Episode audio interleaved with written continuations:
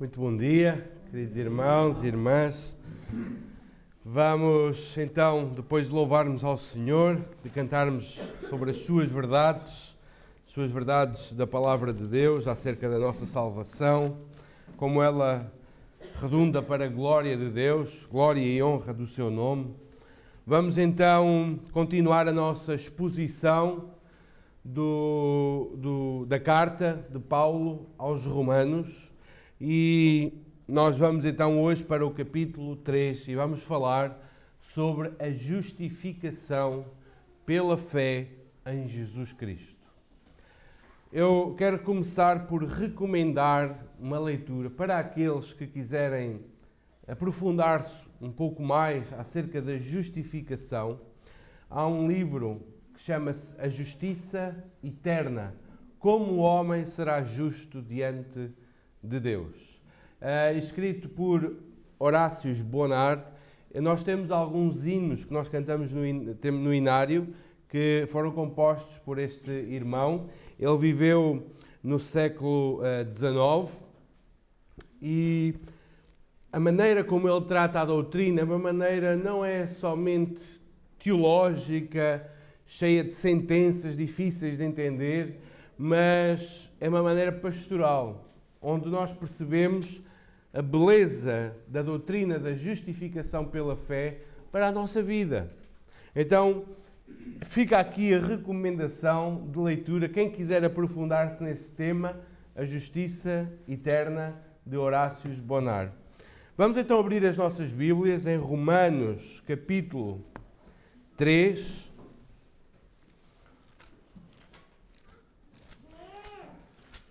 Romanos Carta de Paulo aos Romanos, capítulo 3, e vamos fazer a leitura da nossa passagem, leitura completa. Romanos, capítulo 3, eu vou ler na Ara, e diz assim a palavra de Deus: Qual é, pois, a vantagem do judeu? Ou qual a utilidade da circuncisão? Muita sobre todos os aspectos, principalmente porque aos judeus foram confiados os oráculos de Deus. E daí? Se alguns não creram, a incredulidade deles virá desfazer a fidelidade de Deus?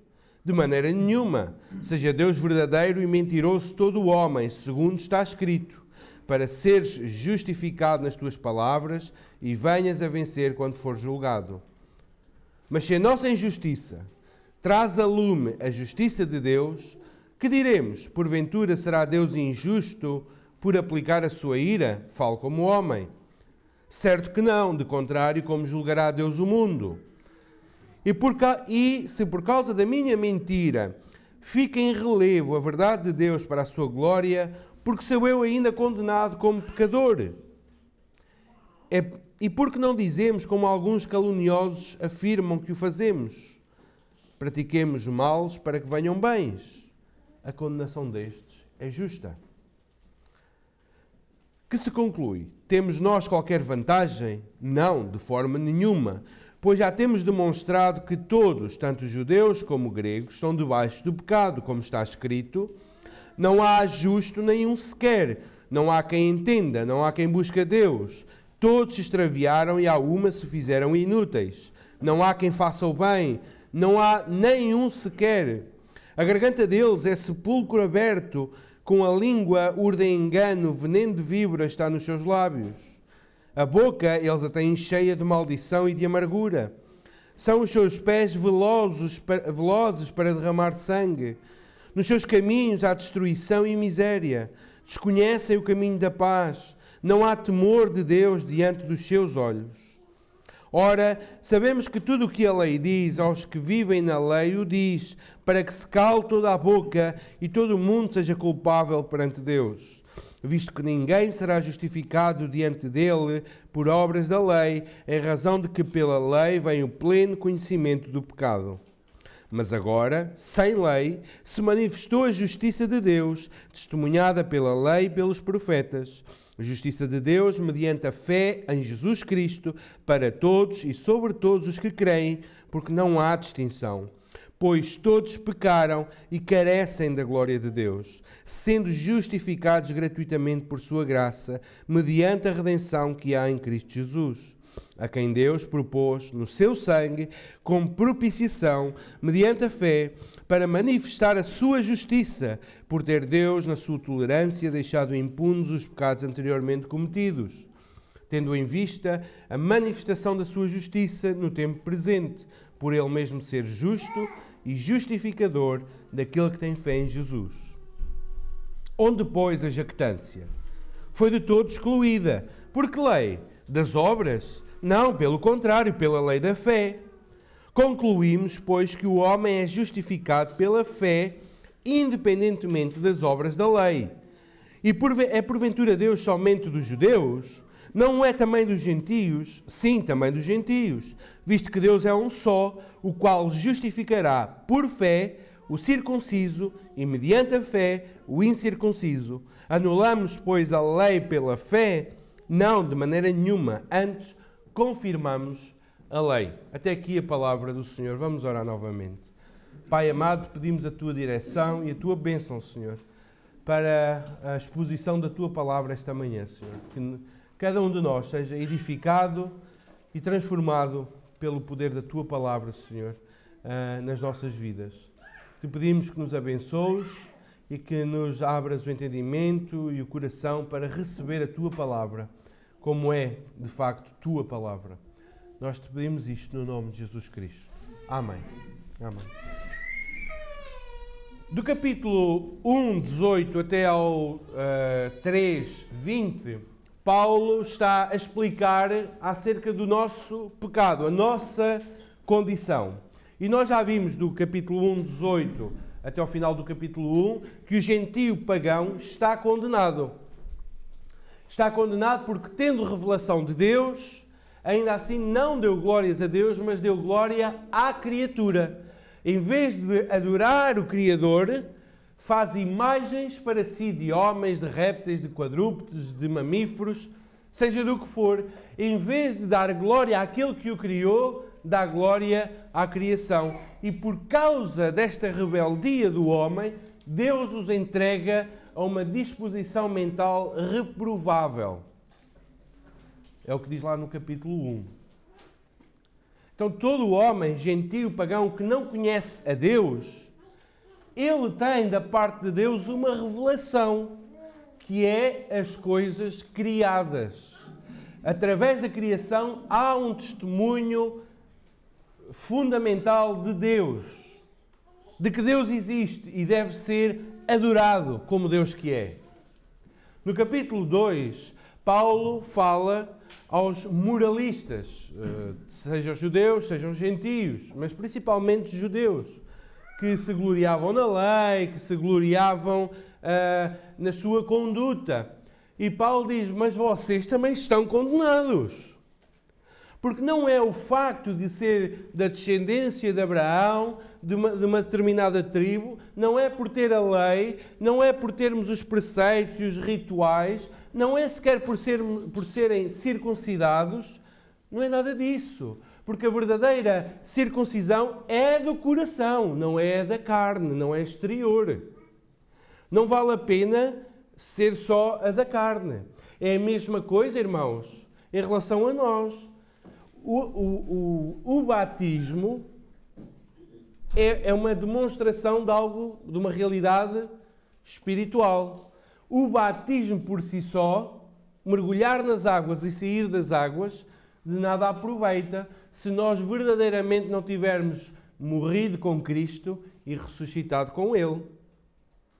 As coisas exteriores de nada valem. E o judeu confiava-se e fiava-se nas suas coisas exteriores, na sua religiosidade, sem ter de facto um relacionamento com Deus.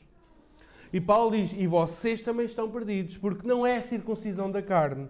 Então, no capítulo 3, do verso 1 ao verso 8, Paulo vai responder a algumas perguntas. Nós não vamos uh, passar aqui muito tempo, porque eu quero gastar o meu tempo mais à frente, mas nós percebemos que Paulo faz aqui algumas perguntas que possivelmente uh, iriam surgir na cabeça dos seus leitores. Ele uh, dialoga com os seus leitores e já antevê algumas contestações. Um judeu poderia perguntar, então qual é a vantagem de ser judeu? Se, não há circuncis se a circuncisão da carne uh, uh, não serve, qual é a vantagem de ser judeu? Ou então um judeu poderia perguntar, então e a incredulidade dos judeus vai desfazer as promessas de Deus? Claro que não.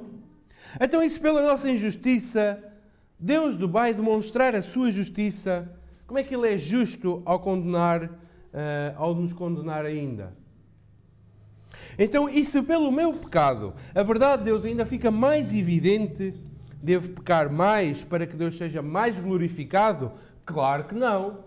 Não é se Deus é glorificado na sua graça, na sua justiça, na sua misericórdia, por causa de eu ser um pecador, isso não é caminho para eu pecar ainda mais, para Deus ser mais exaltado. Era assim que acusavam Paulo, de promover o pecado. E é assim que nos acusam hoje. Quer dizer, se nós não temos que fazer nada para, nos ser, para sermos salvos, então podemos pecar à vontade. Esta é uma acusação corriqueira, mas que não é verdadeira. Não é verdadeira. Então, Paulo esclarece algumas dúvidas aos seus leitores judeus. Então, ele chega ao versículo 9 e chega à sua conclusão. Qual é a sua conclusão? O judeu tem qualquer vantagem em relação ao gentio na salvação? O gentio é todo aquele que não é judeu.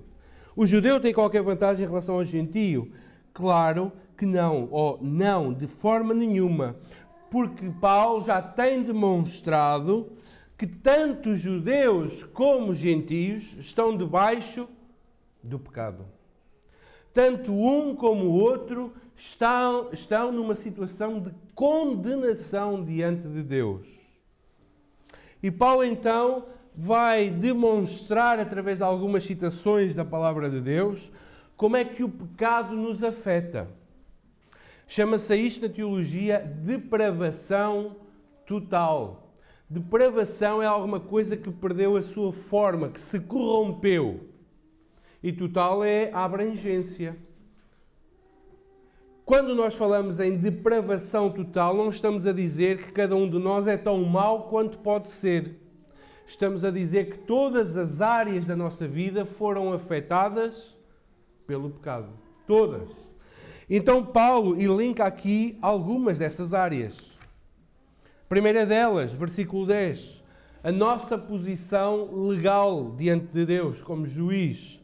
Nós não somos justos, não há justo nenhum sequer. Todos estão perdidos. Todos nós aqui, por natureza, estamos perdidos, condenados. Somos injustos diante de Deus. Mas há mais. A nossa mente foi corrompida. No verso 11 diz que não há quem busque a Deus. Não há uma procura de Deus. As nossas motiva aliás, eh, as nossas motivações também foram Perdão, verso 11 não é eh, não há quem busca Deus, é não há quem entenda. Perdão. A nossa mente foi corrompida porque não há ninguém que entenda as verdades acerca de Deus. E agora sim, as nossas motivações. Nós não buscamos a Deus verdadeiramente. Os nossos desejos foram corrompidos. Diz: todos se extraviaram. E aqui a palavra extraviar é sair do caminho, mas de forma deliberada. É sair porque rejeitou a Deus. Então todos se extraviaram. O pecado também é visto pela nossa autodeterminação de querermos seguir o nosso próprio caminho a nossa própria uh, regra de fé. Mas a nossa língua também foi afetada, dos versos 13 e 14. Diz que a garganta deles é sepulcro aberto. Irmãos, quantas, quantos enganos, quantas maldições, quantas maldicências, quantas murmurações, quantas mentiras, Quantas ofensas já não saíram da nossa boca? Quantas? Cada um de nós. Quantas coisas obscenas já a nossa boca não disse? Quantas mentiras já a nossa boca não pronunciou? Quantas? A nossa garganta é um sepulcro aberto, cheio de podridão, cheio de engano. Mas também os nossos relacionamentos. Verso 15 a 17. Guerra, discórdias, sangue, injustiças. Todas as vezes que nós tivemos uma tensão com alguém, todas as vezes que nós entramos em choque com alguém, lembrem-se, isso é fruto do nosso próprio pecado. Todas as vezes que nós nos irritamos com alguém, todas as vezes que ofendemos alguém, que desprezamos alguém, o próximo, é fruto do nosso pecado, porque até os nossos relacionamentos foram manchados pelo pecado que há em nós. E por último, verso 18, o nosso relacionamento com Deus também é afetado. Não há temor do Senhor, ou seja, não há reverência diante de Deus. Estão diante de Deus, mas não o temem, não o reverenciam. Irmãos, esta é a humanidade. Este, este retrato é o retrato meu, da Odete, do irmão Zacarias, do Vítor, de cada um de nós. Todos nós estamos marcados e manchados pelo pecado que há em nós.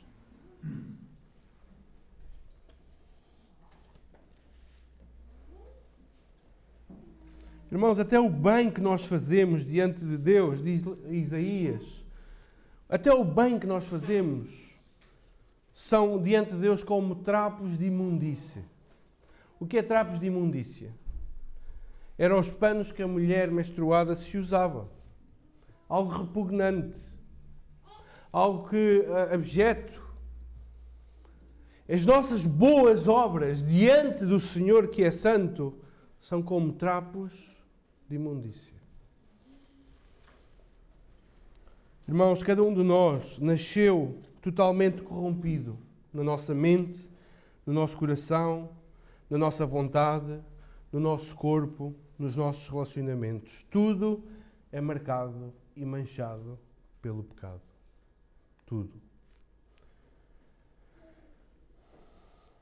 E o judeu, que tanto se orgulhava da lei, esqueceu-se que a lei não veio para salvar. Diz no verso 19: Sabemos que tudo o que a lei diz, aos que vivem na lei o diz. Para quê? Para que se cale toda a boca. A lei, a Torá, a lei que foi dada no Antigo Testamento, não era para o orgulho e para a exaltação do homem, mas para o calar e o condenar diante de Deus. Diz que a lei veio para que se cale toda a boca e todo mundo seja culpável diante de Deus. Porquê? Porque pela lei ninguém será justificado. Pelas obras da lei, ninguém é justificado. Nós temos um problema, cada um de nós. Nós nascemos praticantes da injustiça. E nós estamos diante de um tribunal que é, cujo juiz é um Deus santo e justo e reto. Vimos isso na quinta-feira, acerca de, deste rei que é justo e reto. Nós estamos diante de um Deus que é justo e reto no seu julgar e nós somos injustos, nós somos pecadores. Então, como é que Deus nos há de absolver? Como é que Deus nos há de perdoar? Como é que Deus há de bater o martelo e dizer praticante da justiça? Como é que isso acontece? É impossível. Para nós é impossível. Cada um de nós que se apresenta em seu estado natural diante de Deus só tem um veredito final: condenado para todo sempre ao sofrimento e à ira eterna. É este o veredito de cada, de cada um de nós. É isto que o juiz justo pronunciará de cada um de nós: condenado para todo sempre porque ele é um homem ou uma mulher injusto. Irmãos, se Paulo terminasse aqui a sua carta, estas seriam as piores notícias para a humanidade. Saber que o homem é culpado, incapaz de fazer alguma coisa para se salvar, incapaz de resolver o seu próprio problema sozinho. Paulo faz suspira, o leitor suspirar por mais. Não é possível parar a carta aqui. Paulo só apresentou más notícias. Cada um de nós está perdido diante de Deus. Cada um de nós é merecedor justo da ira e da condenação de Deus. É isto que Paulo tem vindo a demonstrar, capítulo 1, capítulo 2 e parte do capítulo 3. Estamos perdidos. A pergunta que fica por responder até aqui é: como é que o homem pecador pode ser salvo do juízo de um Deus que é santo e justo? Esta é a pergunta para um milhão de euros. Como é que um homem pecador, injusto, pode ser salvo e perdoado por um Deus que é santo e justo? A resposta é: não pode, por si só o homem não pode escapar do juízo de Deus. Mas graças a Deus que a carta não termina aqui. E temos no verso 21 um mas. Diz: Mas agora. O que é que Paulo está a fazer? Quem é que aqui já foi a uma orivesaria comprar uma peça, uma, uma bijuteria, um anel, um colar? Certamente todos nós já fomos, né? Em algum momento. E aquilo que acontece na orivesaria é que a pessoa que nos está a vender um artigo como um, um anel de ouro, ou um colar, uns brincos, uma pedra brilhante, o pano que é colocado por baixo é branco ou escuro? Escuro.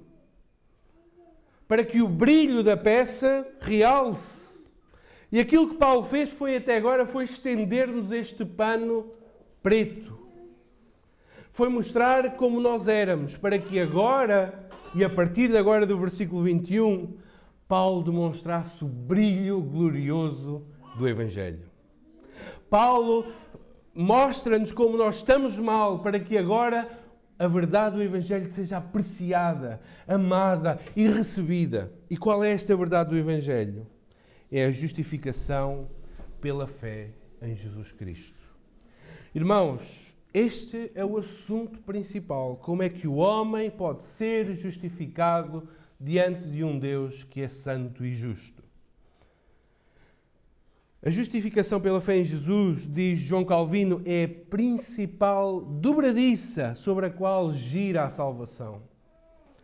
Thomas Cranmer, uh, uh, Cranmer, ele, um puritano, diz que a justificação é a rocha forte e o fundamento da religião cristã. O reformador Martinho Lutero diz que este é o principal artigo da doutrina cristã. E Lutero diz ainda: quando tiver caído a justificação, tudo mais terá caído. Se nós abandonarmos o alicerce da nossa salvação, esta maravilhosa doutrina da salvação, se nós abandonamos isto, não há mais cristianismo, não há mais evangelho, não há mais salvação, não há mais esperança, não há mais certeza de nada. A religião cristã caiu por terra. Então ela precisa ser sustentada, anunciada, proclamada e querida por todos. Então, do versículo 21 ao 31, nós temos aqui o cerne, o miolo da justificação pela fé. E deixem-me esclarecer rapidamente três coisas. Justificação pela fé, o termo justificação precisa de ser bem esclarecido. Em primeiro lugar, a justificação refere-se a um termo de tribunal. De tribunal. É a sentença de um juiz que declara alguém culpado ou justo, praticante de justiça. É isto que se refere à justificação. Em segundo lugar, a justificação uh, é um ato legal da parte de Deus. Ela não acontece em nós. Não é uma coisa que acontece em nós. É algo que acontece no tribunal de Deus. A regeneração é algo que acontece em nós. É-nos dada nova vida. A justificação é algo que acontece no tribunal de Deus. A justificação acontece uma única vez. Ou seja, ninguém é justificado várias vezes. Uma vez justificado, para sempre justificado. Mesma coisa que dizer uma vez salvo, para sempre salvo. Deus, o juiz, pronuncia a sua sentença uma única vez sobre o pecador. E uma vez que ele declara que tal pessoa está justificada, é para sempre. Ninguém se pronuncia duas vezes sobre a mesma sentença ou sobre o mesmo caso. E a justificação não é gradual. Eu não vou sendo mais justificado, ou eu não sou mais justificado do que os irmãos, nem os irmãos do que eu. A justificação é um processo único uma, da mesma medida para todos. Seja com mais fé, com menos fé, com mais certezas, com mais incertezas, aquele que crê e confia em Jesus Cristo como seu Senhor e Salvador da sua vida é justificado por Deus, declarado justo por Deus e salvo do tormento e da condenação eterna. Então o que é que nós aprendemos? Versos 21 a 23. Aprendemos que a justiça vem de Deus para todos os pecadores. Diz então, mas agora, sem lei, ou seja, sem o apoio e o auxílio da lei, a justiça de Deus manifesta-se não é a justiça para julgar, é a justiça que nós precisamos e não temos. É esta justiça que nós precisamos de ter para ser, não sermos condenados, mas não a temos. E esta justiça vem de Deus e é testemunhada pela lei e pelos profetas. Esta justiça, ela então vem de Deus ou da parte de Deus para o homem. Esta justiça é para todos. Verso 22. A justiça de Deus, mediante a fé em Jesus, para todos e sobre todos, sem exceção? Não. Sem distinção. Todos os que creem, porque não há o quê? Distinção. Seja judeu, seja gentio, seja preto ou branco, seja uh, português, uh, ou, ou, alemão, ou, ou, sei lá, ou italiano, não interessa. A justiça que vem de Deus, da parte de Deus, é para todos, sem distinção. Porquê? Verso 23. Porque todos pecaram e estão separados da glória de Deus. Todos. Agora já é sem exceção. Todos nós pecamos, todos nós estamos separados de Deus, alienados de Deus. Então todos nós precisamos dessa justiça. Três verdades que nós precisamos aprender então acerca desta justificação. Em primeiro lugar, verso 24, é que Deus é a fonte da justificação gratuita. Diz que somos justificados gratuitamente por sua graça, mediante a redenção que há em Cristo Jesus. A salvação é um dom de Deus. A salvação é uma dádiva de Deus ao homem. Nós não podemos exigi-la, nós não podemos conquistá-la, nós não a merecemos, mas foi a pura graça e misericórdia de Deus que veio até nós, homens perdidos e mergulhados no próprio pecado. Então ela vem de Deus e é pela graça de Deus. Sabem o que é graça? É um favor. Deus não tinha qualquer hum, responsabilidade de nos salvar. Não tinha. Deus não tinha que salvar ninguém. Ele não tinha essa obrigação sobre ele. Ele decidiu não salvar nenhum anjo caído. E isso não pesa sobre ele. Deus não tinha obrigação de salvar nenhum homem aqui. Nenhum de vocês pode dizer diante de Deus: Eu mereço ser salvo. Deus não tem essa obrigação, nem essa dívida. Mas se Ele decidiu salvar, foi porque Ele foi gracioso e misericordioso e teve compaixão de nós, pecadores perdidos. E qual é a fonte desta justificação, ou fundamento? É Jesus Cristo. Nós lemos no verso 22, justiça de Deus mediante a fé em Jesus Cristo. Verso 24, sendo justificados gratuitamente por sua graça mediante a redenção que há em Jesus Cristo. Verso 25, a quem Deus propôs no seu sangue de Jesus, com propiciação mediante a fé. Depois no verso 26, tendo em vista a manifestação da sua justiça no tempo presente, para ele ser justo e justificador daquele que tem fé em Jesus. Ou seja, se a fonte da justificação é Deus, o fundamento da justificação é o seu Filho amado Jesus Cristo. Não é ter fé que me salva. Notem, não é ter fé que me salva. Todas as pessoas têm fé em alguma coisa. Não é o ato de eu exercer fé que me vai salvar. É o exercer fé na coisa certa. Neste caso, é eu ter fé em Jesus. Não é ter fé no santo A, B ou C, ter fé de que vai tudo correr bem, ter fé de que no final Deus vai perdoar toda a gente. Essa fé não salva. Não é ter fé numa entidade, num ser espiritual, em alguma coisa muito abstrata. Não, isso não salva. A única coisa que nos salva é ter fé em Jesus, no seu sacrifício, naquilo que ele fez na cruz do Calvário por nós. É essa a fé salvadora, porque está fundamentada em Cristo Jesus.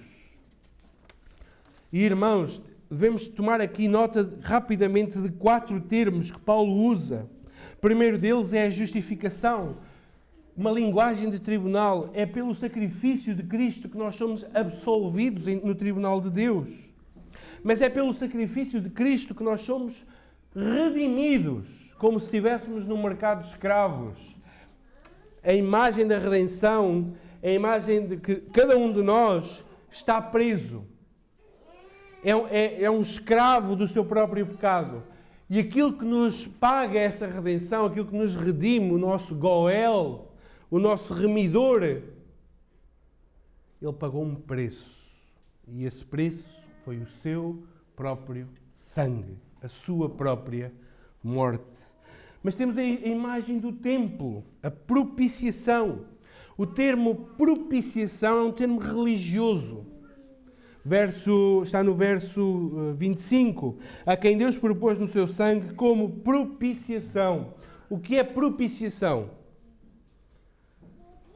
Propiciar é tornar alguém ou alguma coisa favorável. Hoje o tempo está propício para irmos fazer um piquenique ou dinô. Não está? Está favorável. Quando falamos em relação à, à, à salvação ou uma divindade, estamos a dizer que é tornar uma divindade propícia, favorável a nós. O problema é que Deus não nos era favorável. 1,18, uh, Romanos 1, 18, diz que a ira de Deus se revela dos céus contra todo o homem que pratica o pecado. Aí, uh, Deus não se revela favorável, mas através do seu Filho, que é o sacrifício que aplaca a ira de Deus, que sustenta a ira de Deus, ou que recebe toda a ira de Deus em si, ele torna-se a nossa propiciação torna-nos torna Deus favorável a nós. E em último lugar, a linguagem da cruz. Demonstrada, é uma demonstração pública. Diz assim no 25: para manifestar a sua justiça, e no 26, tendo em vista a manifestação da sua justiça. A cruz, irmãos, era uma manifestação pública uma declaração pública. Em primeiro lugar, uma declaração pública do poder, do poder do Império Romano que crucificava os criminosos. Era uma declaração pública de que aquela pessoa era culpada e digna de morte. Mas no caso de Jesus Cristo, o que nós temos aqui é uma declaração pública de que Deus é justo em te perdoar a ti e a mim. A cruz é uma manifestação pública de que Deus é justo na nossa salvação. Porque se o sacrifício de Cristo não, não houvesse e Deus dissesse: Ok, tu és mau, és pecador, mas eu perdoo-te, onde estaria a justiça? Onde estaria a justiça? Pensemos em, em, em, numa, numa imagem que nos ajuda a esclarecer melhor. Imaginem um violador que violou algumas crianças, violou algumas mulheres. Um homem horrendo. Chega a tribunal e o juiz diz: Olha, eu sei que aquilo que tu fizeste é errado, mas eu sou um juiz gracioso, misericordioso e eu perdoo-te. Vai em paz. Que justiça é esta? Que justiça é esta que não condena o criminoso? Certamente todos nós gritaríamos na estrada que aquele juiz é corrupto, é injusto. Pois bem, o mesmo acontece com Deus. Se, juiz, se Deus não pune e não julga o pecador, ele torna-se injusto. Então, como é que ele pode perdoar e justificar na cruz do Calvário? Na cruz do Calvário, Deus pune o nosso pecado, ali ele não deixa de ser punido mas é no seu Filho para que nós pudéssemos ser perdoados e justificados. Irmãos, e para terminar, qual é o meio da justificação? É a fé. A fonte da justificação é Deus. O fundamento da justificação é o sacrifício do, nosso, do, do Filho de Deus, o Senhor Jesus Cristo. E o meio pelo qual nós recebemos esta justificação é pela fé. A fé não trabalha, a fé não produz, a fé recebe. A fé recebe. A fé, como alguém disse, é o, é o olho que contempla, é a mão que recebe, é a boca que bebe da água da vida. Fé é apropriar-se da mão do Salvador, descansar no braço de um esposo e receber o remédio de um médico. Fé nada traz a Cristo, senão a alma do homem pecador. Nada dá, nada contribui, nada paga, nada realiza, somente recebe, toma, aceita, agarra e abraça o dom glorioso da justificação por Cristo somente. A fé é um meio pelo qual nós recebemos. E o que é que esta fé faz? Justificados pela fé. A fé demonstra a nossa incapacidade, porque não conseguimos produzir nada que nos salve, que nos torne favoráveis a Deus, que nos torne merecedores do seu perdão.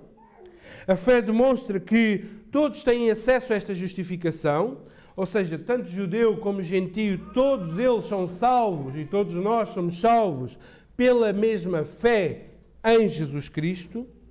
E a justificação pela fé anula a glória dos homens. Ninguém se pode chegar diante de Deus ou diante dos outros e dizer: Eu produzi coisas boas, então mereço entrar no céu. Não. Quando nós somos justificados pela fé, anula esta glória de eu pratiquei isto, eu fiz bem a este, eu fiz bem àquele, eu fui sério nos meus negócios, eu nunca disse uma asneira, a minha palavra não proferiu mentiras, eu fiz tudo o que era certo. Não! O ato de nós recebermos a salvação pela fé só demonstra que eu não poderia fazer nada. Cristo é que fez tudo e eu só recebo aquilo que Ele fez. Anula a glória das obras.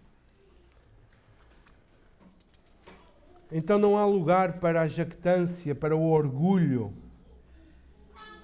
Irmãos, a justificação pela fé é um dos temas mais importantes. Toda a Bíblia se conduz para aqui. Adão pecou, Eva pecou, e a partir daí toda a humanidade caiu em pecado. Todos nós somos culpados diante de Deus. E a pergunta é: como é que o homem pode ser justo diante de Deus? Não pode. A não ser que Deus intervenha. E Deus interveio. Enviou o seu filho amado para, no seu filho, levar o meu pecado, o pecado do meu irmão, da minha esposa, do Valentim e de cada um de nós aqui. E no seu filho, que era justíssimo, no seu filho que era justíssimo, aquele, aquele justo pendurado na cruz foi tratado como maldito, como maldição de Deus. Aquele que foi pendurado no madeiro já não foi tratado como filho amado, mas como o pecador mais obsceno à face da terra. Ele absorveu todos os nossos pecados. Ele, não sendo pecador, ele foi tratado como o maior pecador à face da terra e bebeu o cálice da ira do furor de Deus até à última gota. E porque ele absorveu toda a ira de Deus e foi tratado como pecador, quando eu me chego a Cristo em com fé e quando eu declaro que eu não consigo, mas confio neste sacrifício, a justiça do crucificado passa para mim. Então eu sou declarado justo, não porque eu tenha praticado justiça. Sou declarado justo porque confio no justo. Sou declarado justo porque confio naquele que foi tratado como pecador em minha vez e me substituiu naquela cruz. Eu quero dizer que a justificação pela fé é algo pessoal, é com cada um de nós em particular. Tu não és salvo por saber o que é justificação pela fé. Tu és salvo pelo facto de creres em Cristo. E esta é uma questão pessoal. É entre ti e Deus.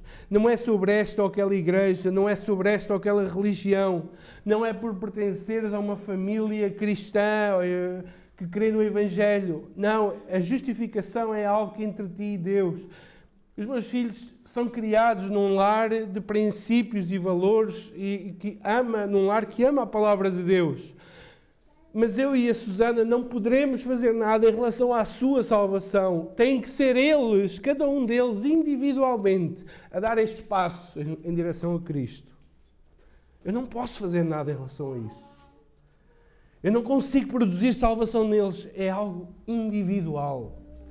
E eu quero dizer a cada um aqui: é com cada um de nós que, tem, que temos que refletir e pensar eu já sou justificado por meio de Cristo? É com cada um de nós, não é por vires à igreja, não é por fazeres parte desta comunidade. Tem que ser um encontro entre ti e Deus, intermediado por Cristo. Também te quero dizer que tu és pecador Tu podes ser o maior criminoso, pedófilo, toxicodependente, um homem de negócios ou uma dona de casa modesta e respeitada. Não importa. Ainda que uns estejam no fundo do poço e outros no cume das montanhas, ambos estão impedidos de tocar as estrelas, não é? Ainda que um esteja no mais profundo abismo e outro na montanha mais alta, Ainda que um esteja mergulhado em pecados horríveis e outro seja uma pessoa de boa reputação e bom nome, nenhum deles pode tocar as estrelas.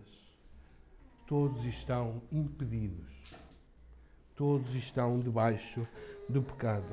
E isso inclui-te a ti, a cada um de nós aqui, debaixo deste pecado. Então aquilo que eu quero dizer é baixa os braços, para de lutar para de lutar. Desiste de tentares agradar a Deus. Desiste de tentares conquistar o favor de Deus. Para. Isso é religião. O primeiro passo a dar não é fazeres ou produzires alguma coisa. O primeiro passo a dar é creres naquele que morreu para te salvar. Esse é o primeiro passo. Para de ser um religioso para de ser alguém que gosta de produzir coisas e de se achar muito bom naquilo que faz. Para. Enfrenta a tua própria realidade. És um pecador merecedor da ira. E a não ser que creias em Cristo, serás condenado. E condenado justamente. Então para de tentar conquistar a tua salvação e vai a Cristo Confia nele, confia no seu sacrifício, para que a sua justiça também te cubra e te vista a ti. Para nós já somos crentes no Senhor, já fomos redimidos, devemos ter vidas gratas a Deus pela sua imensa graça. Como acabámos de cantar, a Deus toda a glória pelo que Ele fez por mim. Aqueles que já foram salvos, que já foram vestidos com a justiça de Cristo. Aqueles que já estão redimidos, que já foram libertos.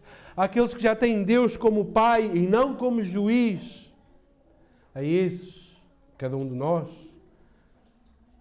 devemos dobrar o nosso joelho, levantar as nossas vozes e dizer a Deus toda a glória pelo que Ele fez por mim.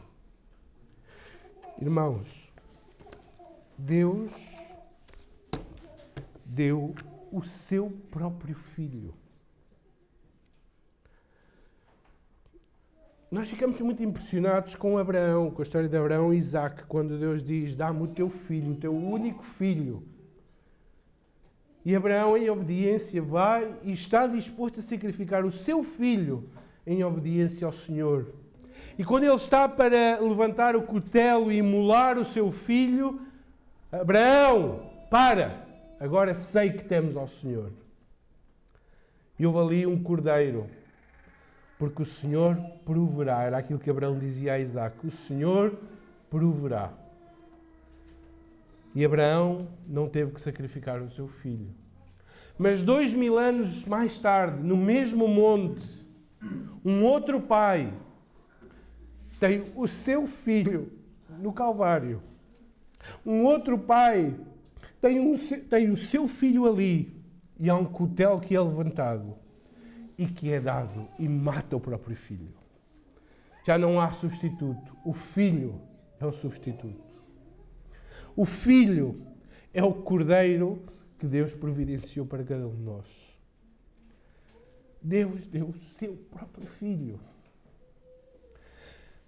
Aqueles que são pais, imaginem vocês darem a vida do vosso filho por outro. E não é por outro qualquer, é por um criminoso, por um blasfemo, por um rebelde. Eram capazes de tal sacrifício? Foi o sacrifício que Deus fez por nós. Ele deu-nos o seu próprio Filho para que nós pudéssemos ser filhos de Deus também. A Deus seja a glória pelo que Ele fez por mim. Que o Senhor nos abençoe.